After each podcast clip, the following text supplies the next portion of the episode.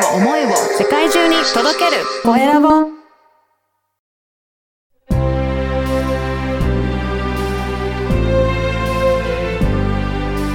経営者の志。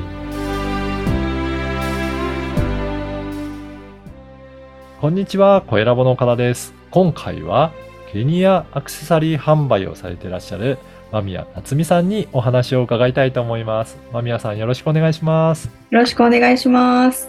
ありがとうございます。はい、自己紹介からお願いいたします。はい、えーケニアアクセサリー販売をしています、知ってアクセサリー代表の間宮と申します。えーケニアでケニア人が作っているはいアクセサリーやキーホルダーを仕入れて日本で販売するということをやっています。うんはい。えはいー、もともと、あの、海外旅行とかが好きで、はいあの、世界地図に目をつぶって指をさした国に行くという一人旅をやっていたことがあります。そうなんですね。今日は楽しみにしてきました。お願いしおます。願いします。じゃあ、そんな中、ケニアに行った時に、こういったね、販売されてるアクセサリーも見つけられたっていうことなんですか？あ、すえっと、人差し指の旅ではなくて、はいあの、ボランティアツアーで行ったんですけど、へえはい。人差し指は自分探しのために行ってたので、自分らしさってなんだろうっていうのをうん見つけるために、あの、やってた、あの、旅でしたので、そこで、あの、もう自分らしさは人の幸せが自分の幸せだというふうに結論づきまして、はい。20代前半のその数年間で。うんうんで、あの、それを経て、ボランティアチームを立ち上げまして、はいあの、会社の中で、前の、前の会社ですね、会社員だった時代に、はい。ボランティアサークルを立ち上げまして、あの、その活動の一環でボランティアツアーに参加し、ケニアに行った時に、このビーズアクセサリーに出会ったっていう感じです。そうなんですね。じゃあ今はそこから、あの、ケニアの方から仕入れてきて、日本で販売するっていう、そういった仕組みを作ってらっしゃるんですかね。あ、そうです。おーこれ、いかがですか？行ってみて、向こうの現地にも行ったりとかされたんですかね？そうですね。今年の3月にトヨタ関係の会社員12年勤めたその会社を退職しまして、はい。今年の3月に退職して4月1ヶ月間ケニアに滞在してまして、へで、5月に帰国して。始めて、始めたっていう感じです。そうなんですね。どうですか？こういったケニアに実際に行って販売を始めるってなった時に、えー体験してみて。えっと、意外とですね、あの、まあ、日本人の固定観念壊したいとか、うんその、意外とその知らないがゆえにネガティブなイメージが膨らみすぎているっていうところに課題意識を感じて、はい。あの、そういう固定観念をへなくしていきたいっていう強い思いで会社をもう退職して、おーこのビジネスを継続して人の意識を変えていこうというふうに考えましたので、うん。割とこういう熱い思いを、あの、現地の人に伝えると、うんあの、意外にもすごい共感してもらえたりとか。だったら一緒にやりたいとか、だったら協力させてほしいとか、すごい、あの、仲間がどんどん増えていきました。そうなんですね。じゃあ、やっぱりそういった思いに共感いただける方、現地にもすごくたくさん仲間が増えてきたっていうことなんですね。あ、そうです。あの、ケニアに住んでるケニア人なんですけど、はい。あの、結構その、アフリカ外の人ってアフリカに対してすごい、あの、ネガティブなイメージ。を持たれてこ困ってるっていうか、すごい、うんあの、も、みんながその、アフリ、自分たちに対してネガティブなイメージを持ってるっていうことをすごい理解しているはい。んです、現地の人たちは。うん。でもそれってあの、よく知ってる人じゃなくて、はい。あの、一部の情報だけを聞いて、うん。あの、もう怖いとか汚いとか思ってるっていう人も多いよねっていうのは、あの、共通の課題認識として私と一致したんで、現地の人もそういうふうに思われてるっていうのは分かってるっていうことなんですか？分かってます。ああ。じゃあそこの、まあ日本人とか一般の方が持ってる固定観念を、じゃあどうやって壊していこうか。そこを一緒になってやっていきましょうっていうことに共感いただいて。じゃあそうですこれを広げていって、もっと知ってもらおうということなんですね。はい。で、具体的にはですかね、そういったアクセサリーとかを販売しながら、どういうふうにして知ってもらうような活動になってるんでしょうかね？えっと、その、アクセサリーとかうんキーホルダーを買ってくださった方に納品するときにですね、うん。あの、この人が作ってますっていう感じで、おあの、ケニア人、その作ってるビーズ職人さんのはい。顔写真をポストカードにして同封してるんです。おー、そうなんですね。はいこ。の人が作ってますっていうふうにわかるようにして、はい。で、裏面は私の思いが書かれた手紙になってまして、はい。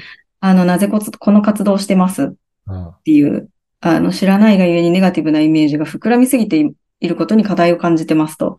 正しく知る大切さを発信することで、つまりケニアにも魅力があるよっていうふうに、うんあの、発信することによって、あの、固定観念とか偏見っていうのを壊していきたいんです、うんみたいな、っていう内容の手紙になってまして、はい。それをあの発信、情報として発信することで、人の意識を変える活動にしたいと思ってます。じゃあ、これをもっともっといろんな人に知ってもらうように、今活動を広げているっていうことですね。はい、そうです。あの、この番組は経営者の志という番組ですので、ぜひ、間宮さんの志についても教えていただけるでしょうか？はい、わかりました。私のもう人生の目的地を決めてまして、明確に。おはい。えっと、誰も傷つかなくて済む世の中を作るということを、あの、もう生きてるうちに必ず達成したいと思っていて、で、まあ、イメージとしましては、日本の自殺者ゼロとか戦争なくすとかそういうことです。うん。ね。いや、そういったところをね、あの、達成したいということですけど、なぜそういうふうに、こういうふうにやっていきたいという思った何かきっかけとかはあるんですかね？えっと、実はですね、まあ実はというかまあ、あの、今の日本人が結構なんかもうん。う、ヘトヘトで疲れ果てているっていうのもあるんですけど、はい。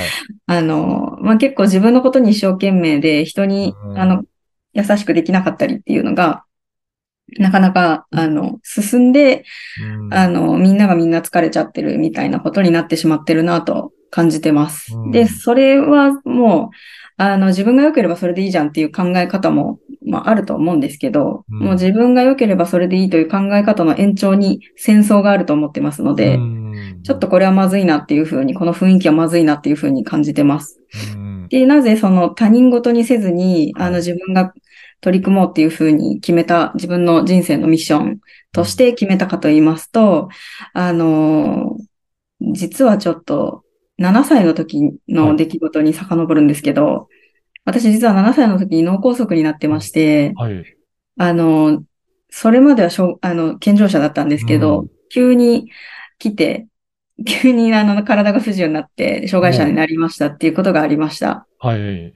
で、7歳の小学2年生の時に障害者になってから、あの、健常者の世界で生きる道を選んで今まで生きてきたんですよ。うん。なので、あの、学校も、あの、養護学校とか行かずに、はい。元通りの小学校に戻ることになってう、んあの、健常者と同じように生きてきたりとか、あとは、あの、就職も、あの、同じように、うん。あの、普通の人たちと混ざってはい。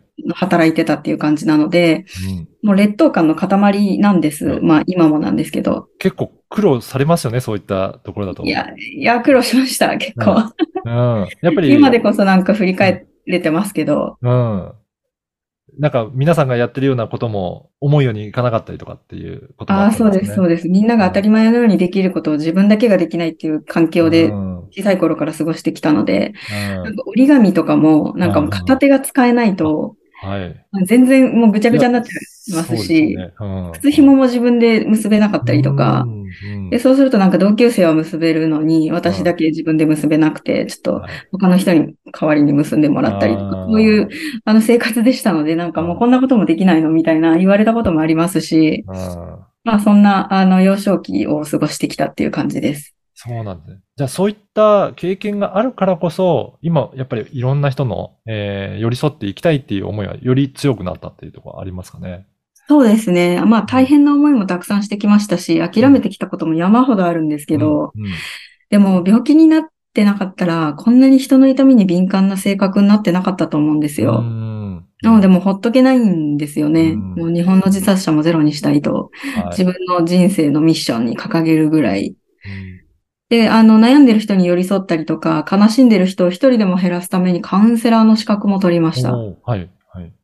なので、あの、ケニアアクセサリーは日本人の固定観念を壊すため、カウンセラーは人の悩みに寄り添うためう、ん。この二つとも、えっと、誰も傷つかなくて済む世の中という、を実現するっていう自分の人生のミッションをクリアするための二つとも手段だと思っていて、なるほど。うんなので、あの、第3、第4の手段がこれから出てくる可能性もありますっていう感じです。じゃあこれからもっといろんな人に、えー寄り添っていったり、もうか固定概念を壊していくように、どんはいどん進んでいけたらということですかね。はい、そうです。はい。ぜひね、今日のお話を聞いて、もっと間宮さんのことを知ってみたいとか、あとは、あの、ケニアのアアクセサリーについてももっと知りたいという方もいらっしゃると思うので、このポッドキャストの説明欄に、インスタグラムの URL と、あと Facebook の URL も掲載させていただこうと思いますので、ぜひそこからチェックいただけたらと思います。はい。ぜひお願いします。これ、あの、ケニアのアクセサリーとか、もし欲しいなと思ったら、これどういうふうにしてご連絡するといいでしょうかね？えっ、と、DM で、あの、ご連絡いただければ、在庫の写真をお送りしますので、ちょっと、はいあの、EC サイトはまだ作ってるところなんですよ。はい。なので、それが出来上がるまでは、あの、うん個別にお問い合わせいただくっていうことをやってまして、はい。で、その、えっ、と、インスタとか Facebook の SNS では、その、新商品とか、あの、仕入れたばかりの商品の画像とか写真を載せているので、はいあの、これ気になりますっていうふうに問い合わせいただければ、じゃあ在庫ありますよ、みたいな感じで、あの、ちょっと EC サイトができるまでは個別対応という感じでやらせてもらってます。わかりました。ぜひね、この、インスタグラムの、えーところから DM を送ってごメッセージいただければと思いますので、よろしくおはい、願いします。お願い。はい。本日はケニアアクセサリー販売されていらっしゃる間宮夏美さんにお話を伺いました。間宮さんどうもありがとうございました。はい、ありがとうございました。